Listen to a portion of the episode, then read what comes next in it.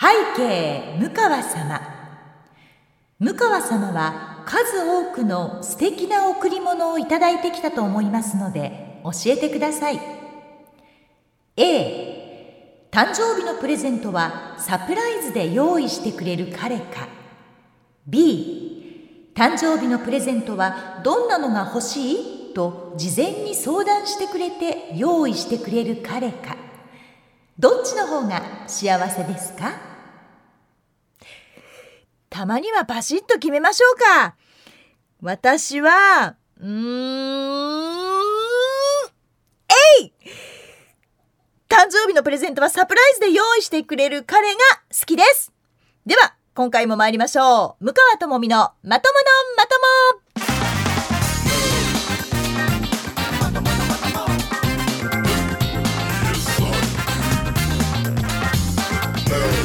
2022年9月10日土曜日夜9時になりました。NBS ラジオポッドキャスト番組向川智美のまとものまとも。皆さんこんばんは。NBS アナウンサーの向川智美です。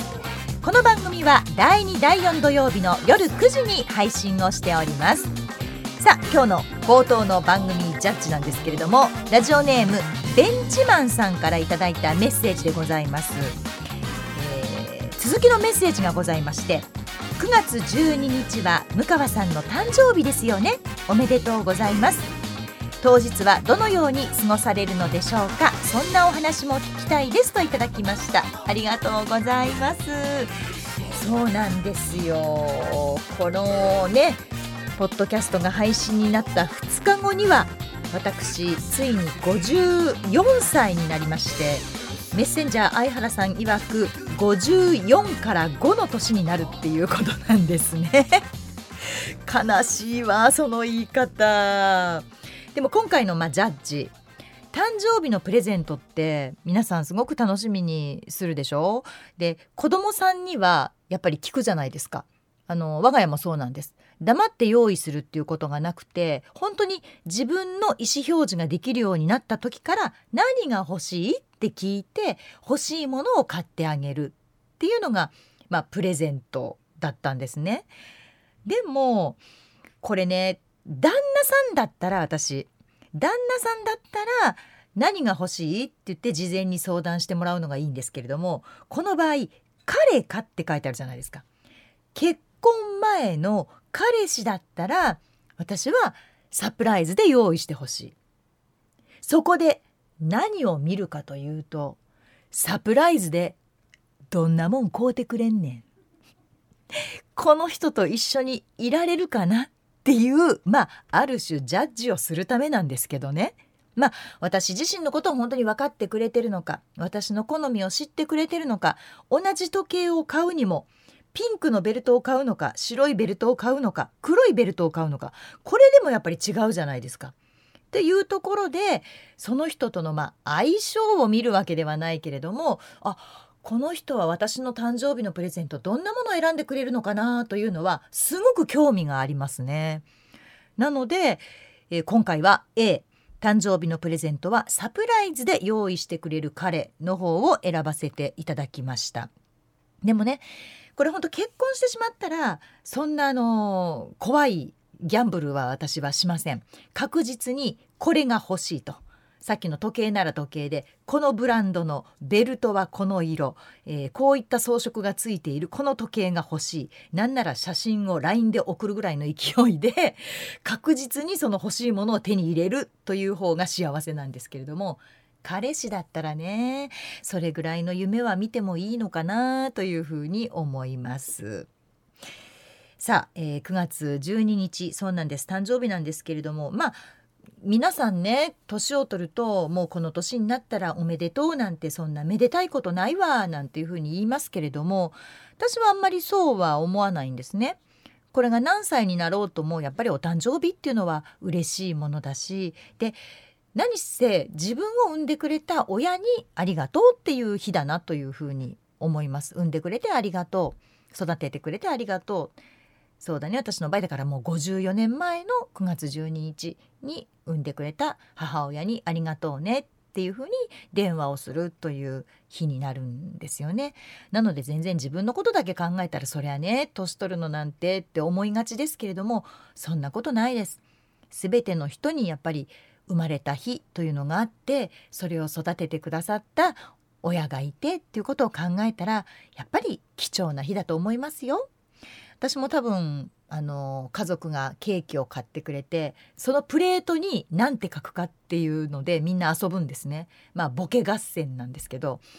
で子供にお願いすると普通にうちはあのママの後にちっちゃくつででちを入れてママッチってまあ、未だにね高2と中1がママッチって私のことを呼ぶんですけれどもママッチ54歳のお誕生日おめでとうっていう多分プレートになると思うんですね。で去年だったかな私がいやもう私は26から年取らないからみたいなことをポロッと家で言った時にそうそう次男に年を「いくつになるの?」って聞かれた時に「26かな」みたいなこと「ママはそこから年取らないから」みたいなことを言ったらうちの主人がケーキを発注して「ママッチ26歳の誕生日おめでとう」っていうプレートを乗っけたケーキを買ってきてくれました。これってどうよ？これは私ね本当あの不覚にも笑ってしまったんですけど嫌味っちゃ嫌味よね。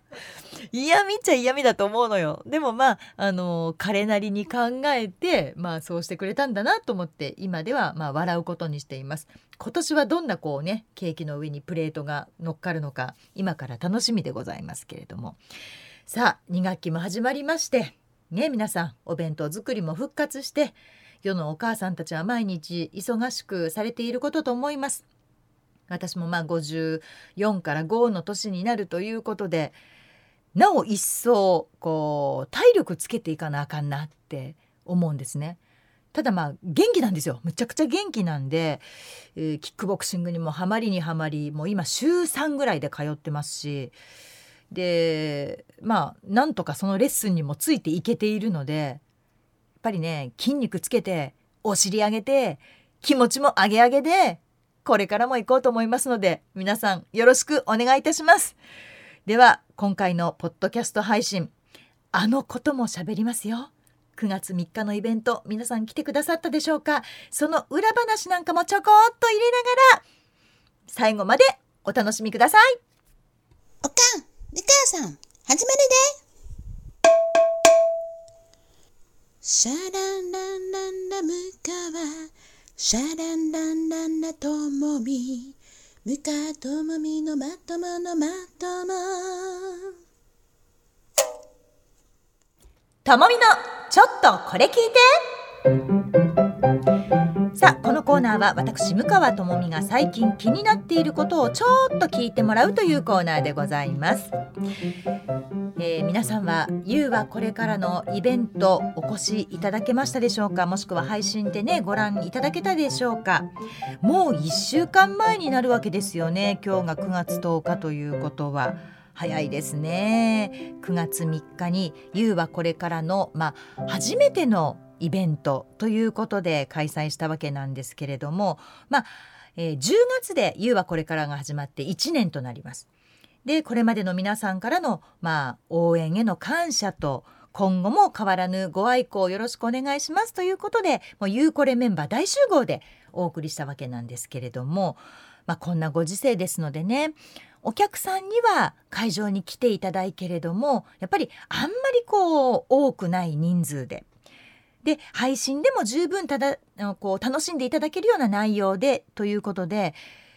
やりますよっていうことをまあプロデューサーの鈴木くんから話を聞きまして本当にざっくりした今みたいな説明しか聞いてなかったんですよ私。それだけただ9月3日です。えっと7時半開演です。お客さん入るのがもう100人弱です。であとは配信でやります。それだけ？ぐらいの説明しかされてなかったんです。でただ、まあ、もちろんね相原さん中心にこう会議というか内容を詰めなきゃいけないんですけれどもあのレギュラーのこの水曜日の「夕はこれから」のちょっと前に時間早めに相原さんに入ってもらってで、まあ、鈴木プロデューサーで、えっとまあ、構成作家のさんちゃんで相原さんで3人でこうまあ話し合いをそれでも23回23回ぐらいしかしてなかったんですよ。で帰ってくると相原さんが「もう完璧ですもう終わりました」って言うから「いやいやいやいやだってもうえそんなもう決まったんですか?」あもうこれもう内容決まりましたもう大丈夫なんです」って言うんですね。いやでも私に何も教えてくれないわけですよ。で会議するって言うから「あじゃあ私も」ってこう腰上げようとすると「あもうもう向川さん結構ですから向川さん大丈夫です」って言うんですね。いやいや大丈夫じゃないじゃん。私だって知りたいしこなんせ怖いじゃないですか何するか分かんないって。でも相原さん絶対私のことを会議に入れてくれなかったんですよ。えー、どういうこと？これどうしたらいいんだろうと思いながら。まあでももう大丈夫です。向川さんいいですからって言われて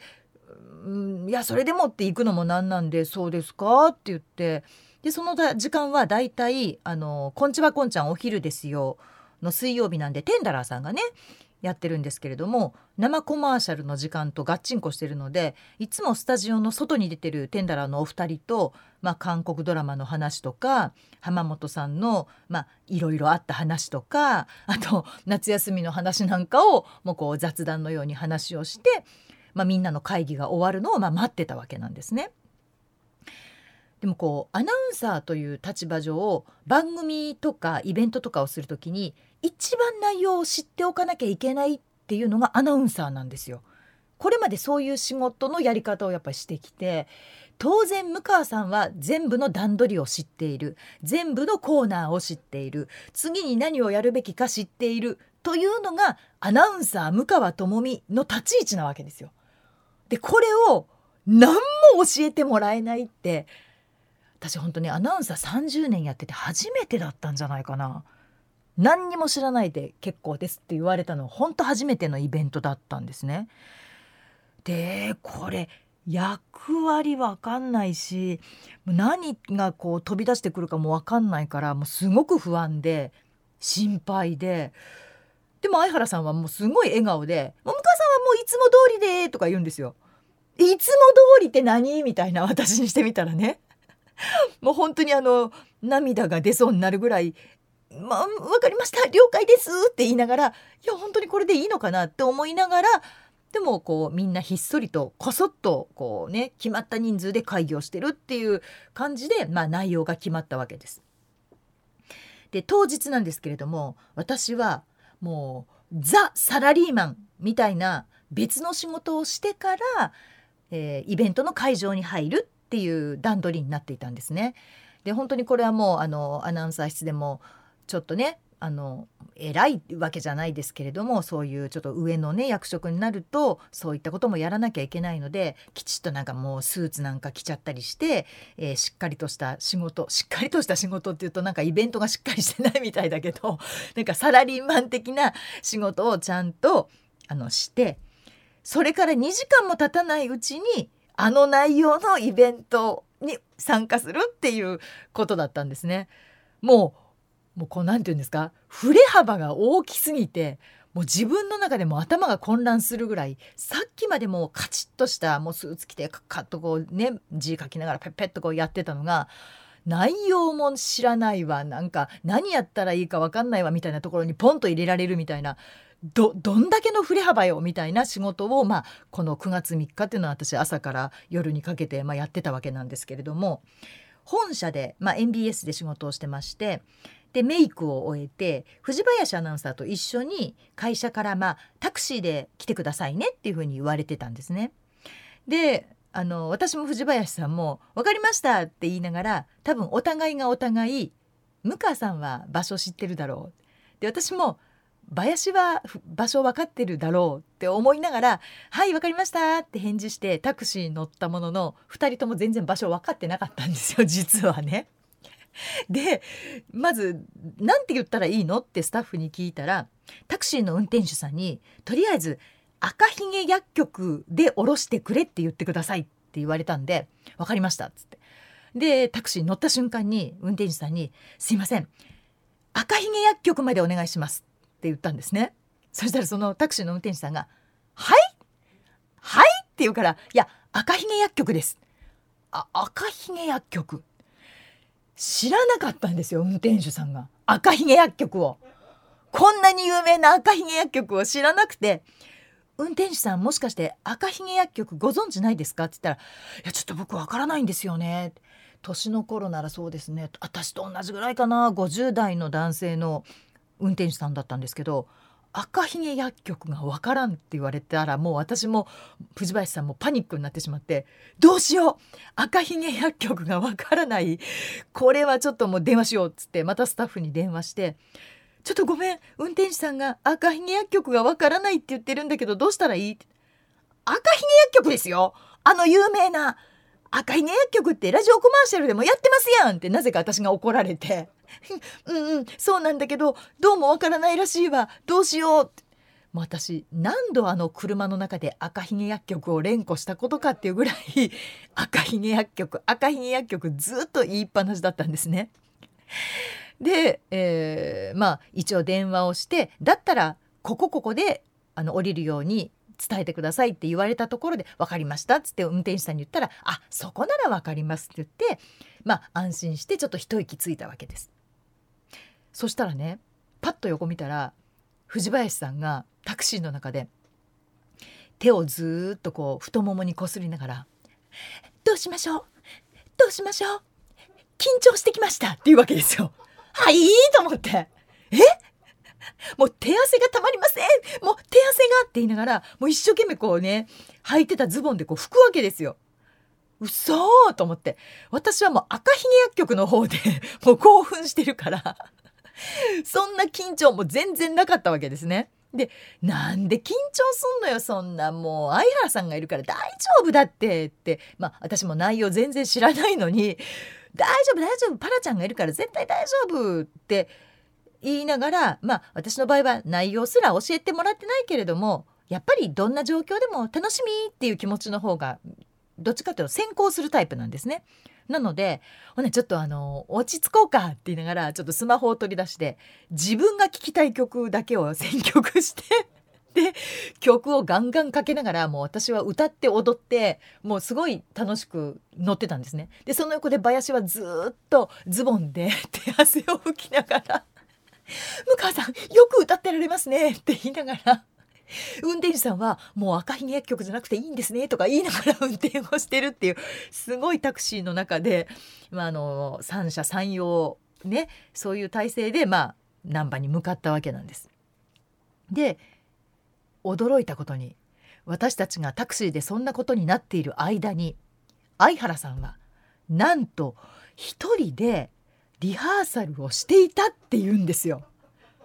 で確かにね NBS を出発する前に、まあ、スタッフから電話でね「すいません会場入りはギリギリにしてください」って言われたのね。えー、ちょっと待ってよと。内容聞いてないんだからちょっと急いで来てください。で打ち合わせしましょうなのかなならわかるけどいやいや会場入りギリでいいですっていうのね。ちょちょちょちょっと待って待って。ただただ不安になるだけじゃないと。えどういうこと？って聞いたらいや相原さんが一人でリハーサルしたいそうなんです。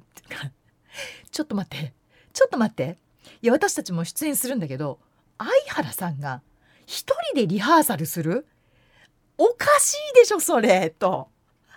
いやいやそれはないわって思いながら私はもうケラケラケラケラ笑ってたんですけどね。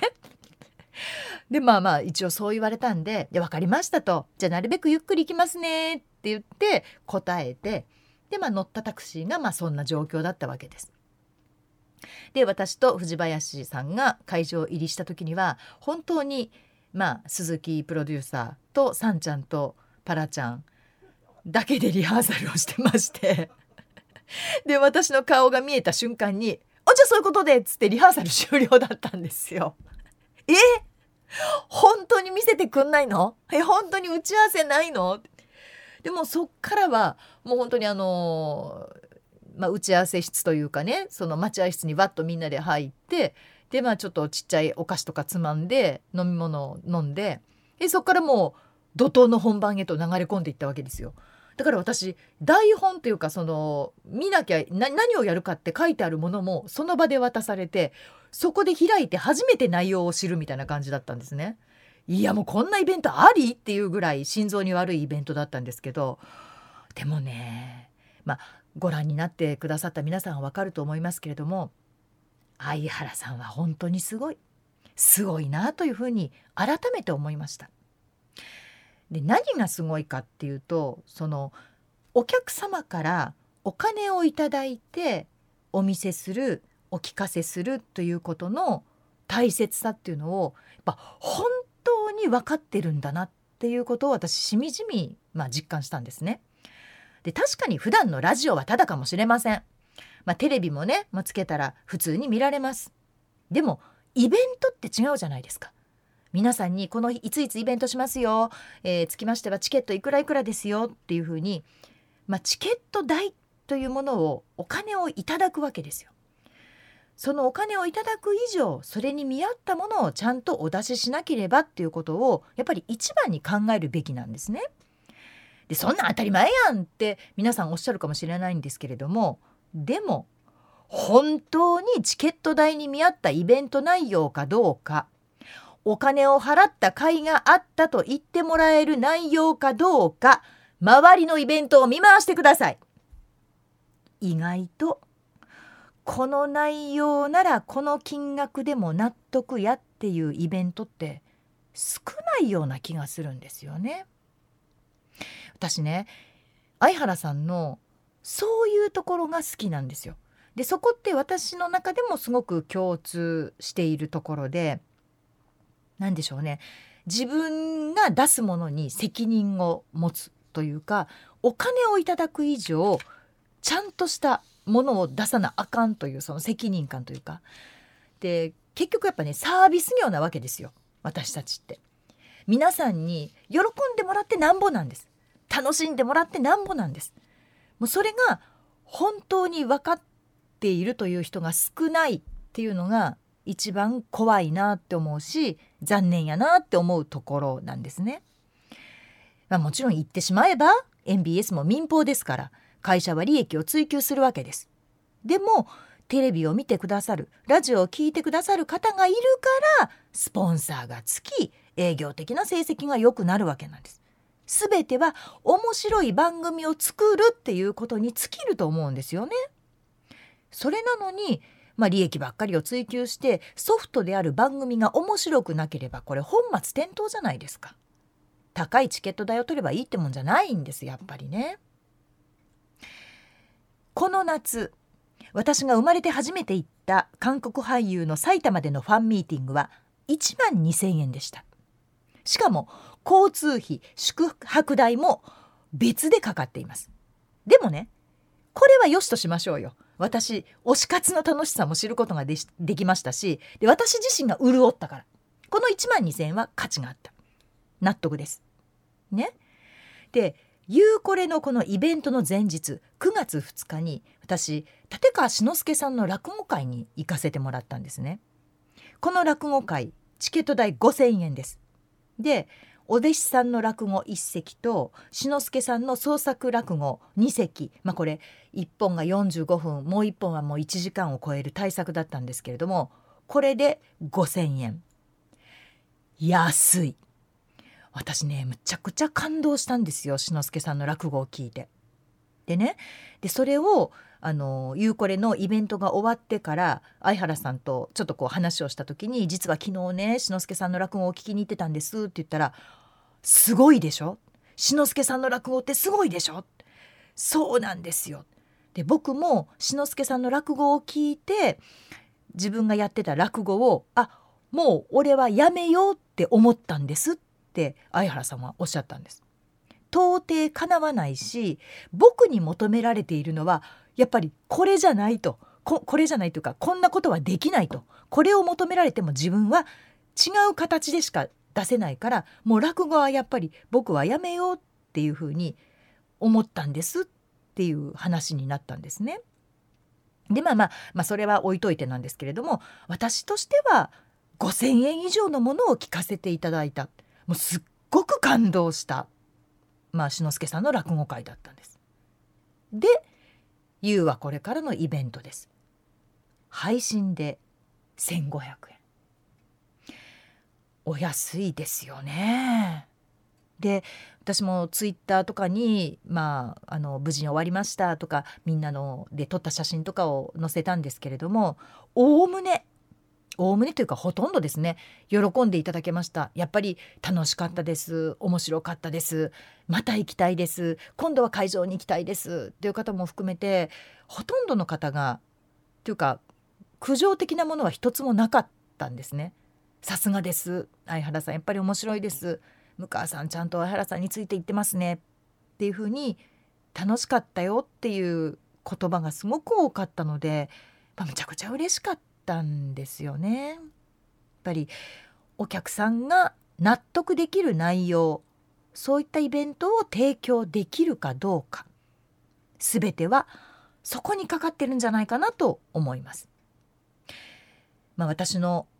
もう一人の、まあ、相原さんが一人の師匠としたらもう一人の師匠である明石家さんまさん。昔、まあ、ご一緒してましたけれども常々こんなことをおっしゃってました。お笑いっていうのは争うもんと違うと。人と比べるもんと違う。その人が一番面白いと思ったらそれでええねん。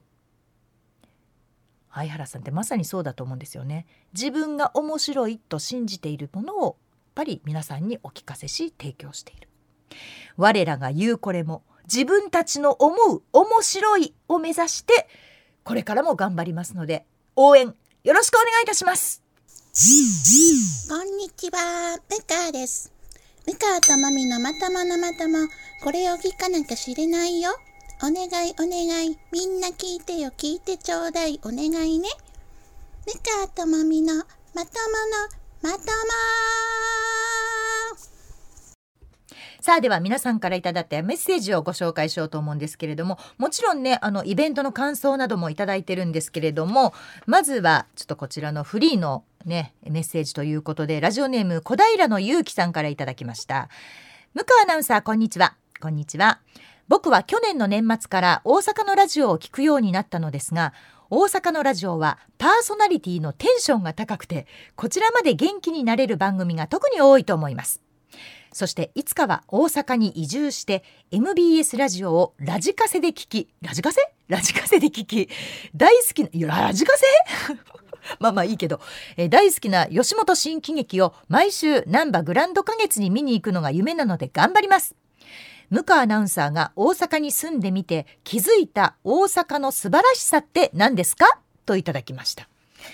大阪の素晴らしさね。まあねそうなんでしょうね、まあ、特特にないって言ったら大阪の方に怒られるんですけれども。あこれねあこちらね。小平のゆうきさん16歳16歳なんですよね。16歳の方にはやっぱりあのちゃんと真剣に考えて答えないとダメですね。これあの20歳以上の大人だったらあのあんまりないですっていうといいかなと思ってたんですけれども16歳の高校生ということですのでそうですね。大阪の素晴らしさ。私ねあのもう30年大阪にいるわけなんですけれども大阪人ですけど何かっていう大阪人の自信。私これってすごいなって思います。多分他府県ではあまり感じないそのえーとね、京都は京都でプライドが高いとかよく言うじゃないですかそれとはまた違うその大阪っていうものに対するプライドとまた違う自信みたいなものがすごいあるんですよね大阪人って。それは少なくとも山梨県人にはないです。あの山梨県ですけど何かっていう人は一人も歩いてないです山梨には。でも大阪は大阪を歩いてると大阪をすごく誇りに思っていて大阪やけどっていう感じはすごくするので私人人間がみんな自信持ってるっていうところがすごいなっていう素晴らしいなっていうふうに思いますね。まあ、あと無難なところではやっぱり食べ物は美味しいです。安くて美味しいものが多いし安い自慢をするっていうのもだんだん慣れてきました。東京だと高くて自慢するじゃないですか。この時計いくらだと思う？っていうので高い値段言えば言うほどいいんですけどいくらやと思う？言うて1,000円惜しいな800円やねんっていうそれが好き。私やっとそれがこう言えるようになった。そこが大阪の素敵なところだなというふうに思います。えー、続きましては、えー、向川ししゃもを食べてみたいという方でございますけれども甘酒をこよなく愛する向川さんへ。2泊3日で滞在している鳥取の三笹温泉より向川さんの美容と健康のために再び限定甘酒をお送りさせていただきます。えー、瓶ではなく袋詰めですが水で溶かさずにそのままお飲みいただけます。どうぞお召し上がりください。といただきました。ありがとうございます。あれこの冷凍で届いた分よね。ありがとうございます。あのしっかり受け取りました。あれ薄めないんですね。あのまま飲んでいいんですね。あのなんていうんですかね。パパパッチワーク何パッチ？なんていうの？えっとそうそう袋本当に袋詰めにされててあのちっちゃいキャップでこうトコトコトコって多分溶かしたら出すことができるようになってると思うんですけれどもああいうタイプの甘酒って私初めて見たのでちょっとびっくりしました。本当あの瓶だじゃないというね。あの袋詰めという甘酒ありがとうございます。皆さんも引き続きコーラと甘酒でできている向川智美ですのでよろしかったら、えー、お送りいただけたらむちゃくちゃむちゃくちゃ嬉しいです。ありがとうございます。さあ続きましてはえー、先日のそのゆうこれのイベントに関してですねたくさんいただいてるんですよ。ぜひ時間までご紹介しようと思いますけれども。まずはラジオネーム、えー、41女背中が分厚くなってきましたという方でございます。あこの方はですね応募数1000えー、えっとね応募数総応募数の中から運よく当選し会場に行けましたという方でございます。1400枚1500枚近くの、えー、応募の中から運よく当選し会場に行けましたという方ですね。ありがとうございます。来ていただけてたんですね、えー、疑問なんですけれどもアンケート皆さんに書いてもらいましたよね。10分休憩の間にアンケートを回収してから舞台でアンケートを読むまでの速さにびっくりしました。ラジオでもいつもそうやられているのかと思いますが素早くどうやって選んでいるんですか？ということなんですね。そうなんですこれ、まあ、その仕事がさんちゃんの仕事なわけなんですけれども、まあ、集めた仕事をさんちゃんがバーッと目を通してあこれ面白いこれ使えるこれやったらこういうふうにきっと相原さんは答えるだろうこれやったらこの人が生きるだろうみたいなものをバッと集めて私のとこに持ってくる私はもちろん一回も目を通さずに初見でそれを読むということをやってるわけなんです。でその、まあ、スピード感っていうのもすごく大事ですしだからなかなかこう何て言うんでしょうねそのテンポについていけないと難しいなということですので、え皆さん字はきれいに書いていただけると 読む私としては助かります。あのメールは皆さんねほとんどあのはがきでねはがきを受け付けてないのでメールですからもちろん綺麗に読めるんですけどあのフォントはちょっとずつ大きくしていただけるとあの私も読みやすくなるので字の大きさこれ皆さん12ぐらいですかねフォントの大きさね11から12ぐらいなんでしょうかね、まあ、14だとだいぶ楽になるんですけどね。それはあの鈴木プロデューサーがやってくれるそうなので皆さんの大丈夫です。ありがとうございます。そのまま送っていただけたらあの鈴木さんに私あの14フォントでやってくれというふうに伝えます。え他にも河野さん。生で見てかっこよさに驚きました。これちょっと河野さんに私 LINE しますわ。インスタやテレビで見るよりだいぶかっこよかったです。なぜあんなにかっこいい顔があるのにもっと髪型やファッションやインスタ撮る時の角度などに気を使わないのか。なぜデニムで出たのか疑問でした。もっともっと長所の顔の良さを生かして垢抜けたら華やかになり武骨でパンクな相方さんとの対比が出るのになぁと思いましたなるほどでもこれ私もわかる河野さんってね男前なんですよ。ね？結構っつったらあれですけどハンサムなんですよね。そうなんですすごくビジュアルいいのに何て言うんでしょうあのセンスがない？洋服の。あのあと髪型私も髪型すっごい気になってる。伸ばすの？切るの？っていつもね本当にあの喉のてっぺんまで出かかるんだけどいやもうやめとこうと思って飲み込むんです。これメッセンジャーの黒田さんだったら私言うんですけどね。どっちですか？伸ばしてるんですか？って言うんですけど。河野さんの場合はほら傷ついちゃったら困るのでぐっと飲み込むんですが確かに髪型ちょっと変えてお洋服ちょっとおしゃれにしたらむちゃくちゃかっこよくなってで確かに相方さんがねああいうタイプの本当武骨な感じのね人なのでその対比って言ったら確かに出ると思いますよね。よくご覧になっていただいてありがとうございます。これ河野さんにあの絶対に伝えます。えーと、あと感想のところで向川さんの向上心。え向川さんがパーソナリティでえー、そんなことはありえませんが30位以内に入っていなかったら編成に文句を言いに行かずに上位のラジオを聞いて自分のラジオと何が違うのか何が足りないのか上位のラジオを真似せずどうやって自分のカラーを出せるのか研究されて面白くされていくんだろうなと思いました。えー、向川さんが北海道のお土産1位バターサンドと言われたら黙らずに私レーズン嫌いやねんぐらい返されるだろうなと思いました。大正解でございます。そうなんですよ。やっぱりねあのだからこそ割とこうあの MBS の中だけではなくて ABC もそうですし東京のラジオもそうですしやっぱり面白いなと言われているものとか私自身が聞いて面白いなと思うものっていうのは本当局の垣根を越えて今本当に聞きやすくなったので私もやっぱり聞くようにしてるしで聞くようにしてるという言い方もちょっとあれですけどやっぱり聞いてて面白いんですよね。でじゃあ何が面白いのかなって今度は自分がしゃべる立場で考えてみる自分がじゃあそこの喋、えー、ってる人のお迎えにいた時に私は今そういうふうに言われたら何て返すかなっていう立場で考えてみるみたいなことをやっぱり重ねていくことは大事なのかなと思いますよね。で言うてもやっぱね反射神経ってむちゃくちゃ大事でさっきのその10分間でまとめてわっときた紙をどれだけ早く読めるかもそうなんですけれども言われたことに対しての反応っていうのはすごくまあ大事なんですね。でこの まあ、多分あの聞いてないから言いますけれどこの北海道のお土産に関してはこの間「えーなー」の中でやったんです。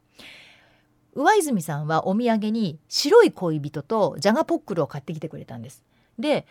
北海道のお土産で一番いいのは何だと思うって私は北海道出身の前田アナウンサーに聞いたらやっぱりマルセイバターサンドですよっていうネタを喋ったんです。でそしたらうわちゃんは黙ったんですね その瞬間。そうか白い恋人とジャガポックルじゃあかんかったんやと思って黙ってしまったんです。だからこの方は多分向川さんだったら「私レーズン嫌いやねん」って言うでしょっていうことでこれを書いてくださったんですけれども確かにそうだと思います。あの私も言われたら言い返すっていうかそれに反応するタイプなのでもう嘘でもレーズン大好きなんですけど嘘でも私レーズン嫌いやねんぐらいのことは多分言うと思います。でもその反射神経を出すかうわちゃんみたいにその黙ることによって人の良さを出すか？っていうところの違いなのかなとも思いますね。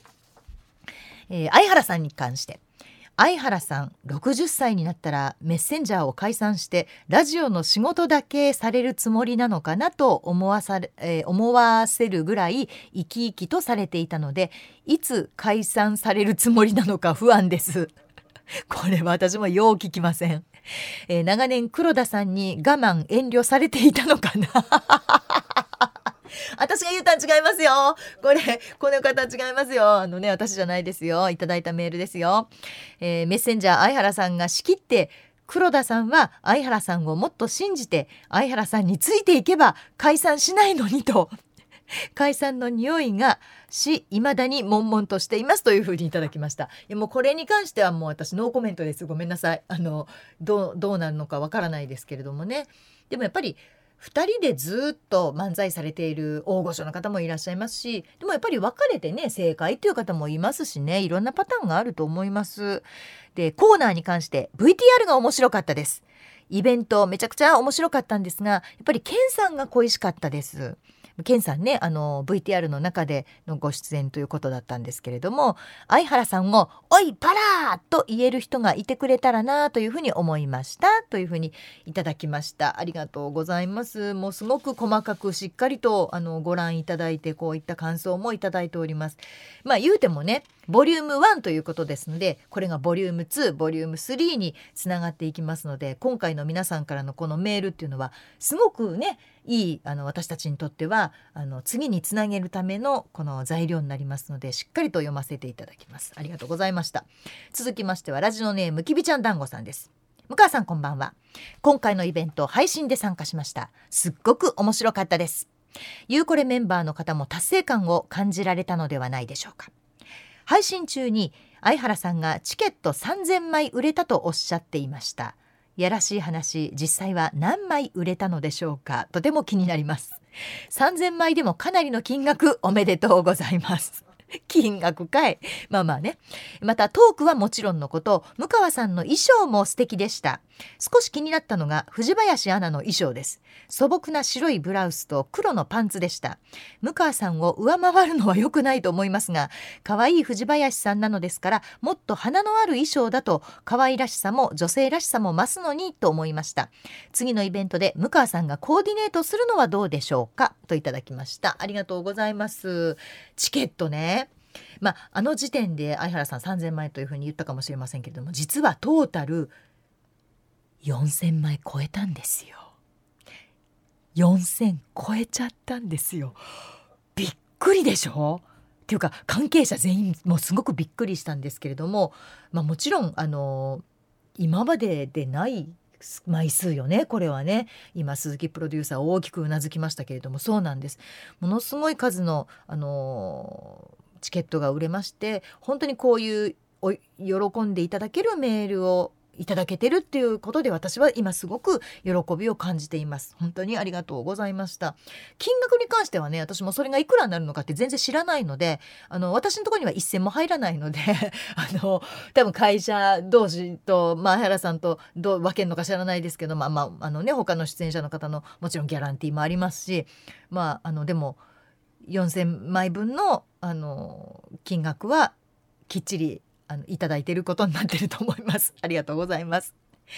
で衣装なんですけれども、まあ、あの時はね、えーと、会場限定ということで、あのユニークなちょっとこれも他の番組では作ってないぞっていう斬新な T シャツを限定で売らせていただきましてで会場内にはペアでわざわざあの T シャツを買って着替えて着てくださってるカップルが、まあ、何組かいらっしゃったんですね。でパッと見ちょっとあれだけ見たらえこれ着られる？って思うかもしれないんですけど私のツイッターインスタグラム皆さんご覧になってくださいましたでしょうか意外とね着ちゃったらどうってことないんですよね。でうちの家族が派手好きなのかまあ私が派手が好きだからみんなそうなのか分かんないんですけど我が家はあの T シャツむちゃくちゃ評判良かったんですよ。自分の母親がプリントされてる T シャツを見ていいやんこの T シャツいいやん子供用ないの？って叫ぶ子供ってどうよって思いながらなんですけどでもやっぱりでもうちのあの旦那さんも「ええやんかこの T シャツ」って言っても欲しい勢いだったんで「買うてや」って一応言うといたんですけれども大人気だったんですね。なのでぜひあのねまた機会がありましたら作りたいですしでみ多くの皆様に買っていただけたらなというふうに思うんですけれどもあの時に男性陣はその T シャツを着ていました。ただ私と、まあ、藤林さんはせっかく選んで洋服着てきたよねっていう相原さんの配慮もあってで、まあ、自分たちが着てきた服であの、まあ、舞台に立ったわけなんですけれども一応ね、まあ、かぶったらいけないから2人で何色の服着てくっていうことだけは相談したんです。で私はまああれだけ放送でイカイカって言われてたんで白を外すわけにはやっぱいかなかったわけなんですね。でも絶対自分で白を着ていこうと思ったんですけど全身白はあまりにもイカすぎるじゃないですか。なのでスカートだけはちょっと派手めのスカートにしました。じゃあ藤林さんは、まあ、白のブラウスだったんですけどちょっと襟に魚がついてるっていう可愛いんだか可愛くないんだか微妙な、まあ、まあちょっとブラウスシャツだったんですね。でそれに私スカートを履いてくると思ってたらあのパンツ姿でまた黒の地味なパンツやったんであらまあ藤林さん結構地味ねと思いながらも、まあ、だから私とちょっと派手さと地味さでちょっとねなってしまったのかもしれませんけれどもでも林さんはもう存在自体が輝いてますから何着でも大丈夫なんです。っていうことにしときましょう。で次回はちゃんとまたあの衣装相談して、まあ、私がコーディネートするかどうかわかんないですですし私がコーディネートしてもなかなか林ってねああ見えてね頑固なんですよ。なのでこれがいいよって言ってもいや私はこっちでって割と言うタイプなんで素直に分かりましたとは言わないかもしれませんけれども一応相談してまた決めようと思います。ありがとうございました。えー、続きましてこちらはラジオネーム特住所希望の昇進者ですという方なんですけれども、えー、向川さん鈴木さんこんばんは。もうすごいねプロデューサーの名前までもう鈴木さんということでいただきました。ありがとうございます。今あの鈴木くんもありがとうございますって言ってます。イベントお疲れ様でした。今回奇跡的に抽選にあたり会場へ足へを運びましたがあこの方も来てくださったんですね。こんなに楽しいものかと常に笑いっぱなし。ここだけの話も満載で最高の夏の思い出ができました。仕事で嫌なことがあってもイベントのことを思い出して頑張れました。本当に本当に感謝です。また必ず開催してほしいです。生向川さん本当にお綺麗でした。裏話楽しみにしています。といただきました。ありがとうございます。もうこんなんいただけるとね本当やってよかったなって本当私思うんですよ。何でしょうね。あのー、うん。対価ってやっぱり大事なんですよね。お金を払っていただいてるっていう重みを私すごく人一倍感じるタイプでアナウンサーもあの朗読イベントとかあるでしょ。私あの時に人様にお金を出していただいて聞きにくださっているね皆さんにこの朗読をお聞かせするって思うとみんなもっとちゃんとやろうよっていう一人でこうあのアナウンサーアナウンスセンターでもこうちゃんとやろうよちゃんとやろうよっていうタイプなんですけれどもでもこんなに喜んでいただけるともう本当に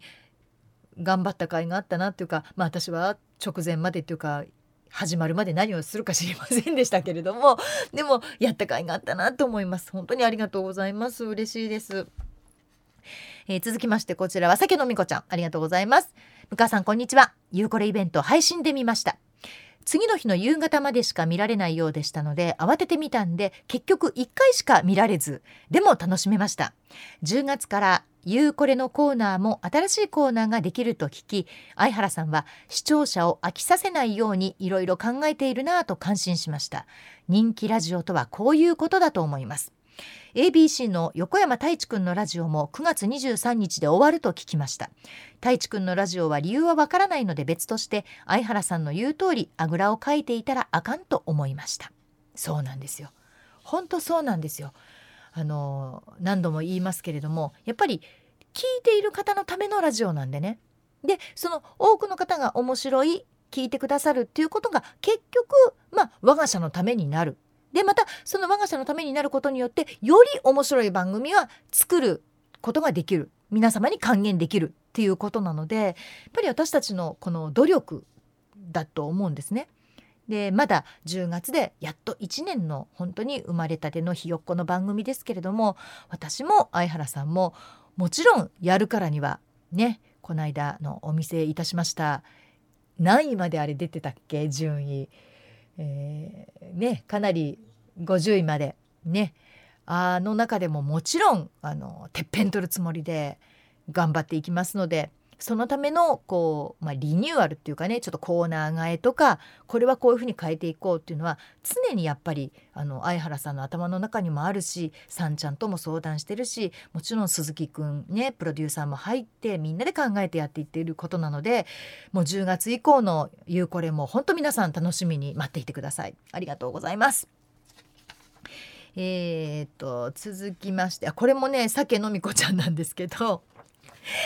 えー、リアタイでは聞けなかったんで、まあ、次の日慌てて拝聴しました。そしてアダルトグッズの時に向川さんがアダルトグッズのことを全く知らない乙女なことと商品の説明を身を乗り出して聞いていたので吹き出してしまいました。向川さんは現在メッセンジャーさんやこんちゃんとラジオの仕事をされていますが将来メインでラジオをやりたいですか？その場合はどのようなラジオにしたいですか？というふうにいただきました。そうなんですよ。私ねこう見えて意外とそのアダルトグッズと言われるものって全然だから興味もないし全然知らなかったので本当に何に使うの？えどうやって使うの？え誰が使うの？っていう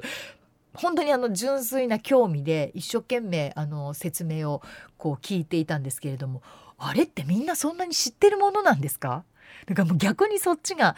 びっくりだったんですけどまあ私のそういう、まあ、乙女な部分も見ていただけて私としては満足？という感じでございます。でまあ質問なんですけれどもメインでラジオをやりたいですか？まあそうですね。あのー、やっぱりメインでやる人ってその力がないとやる資格がないというかやっても結局番組が終わってしまうってことももちろんあると思うしでやりたい自分がやりたい企画と、まあ、その支えてくれるプロデューサー構成作家お相手そこが全部合わないとうまく転がっていかないっていうところもあると思うんですね。でももちろん将来的には将来的にはってもうあと4年で定年やんけって言われるかもしれませんけれどもそういった番組ができたらなと思います。やっぱり私喋るの好きなんですよねきっとね。なので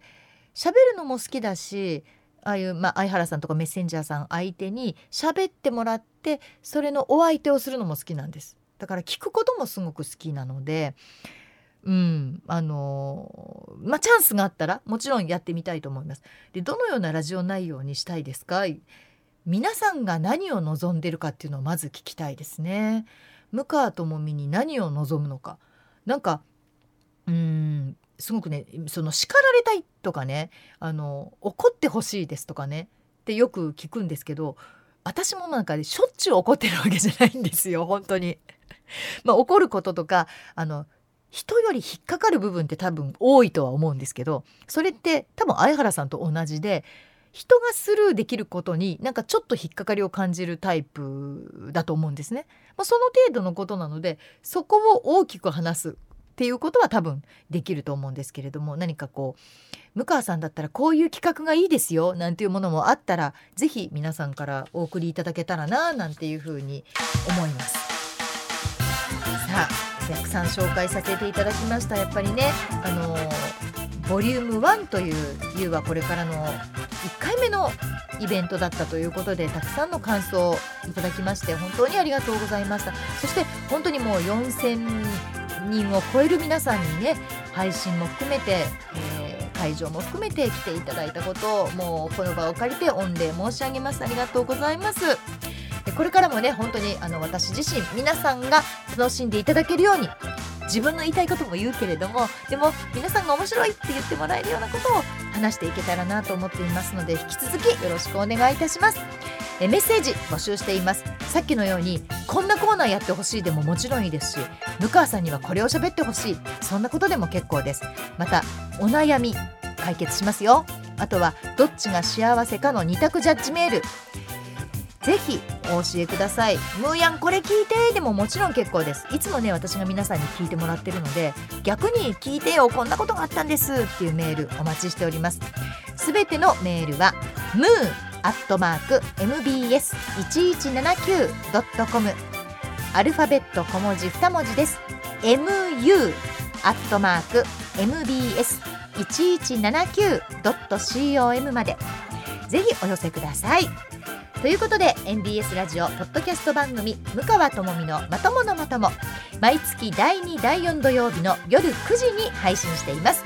次回は2022年9月の24日の配信になります。では見た。では皆さんまたお耳にかかりましょう。MBS アナウンサー向川智美でした。ほならば。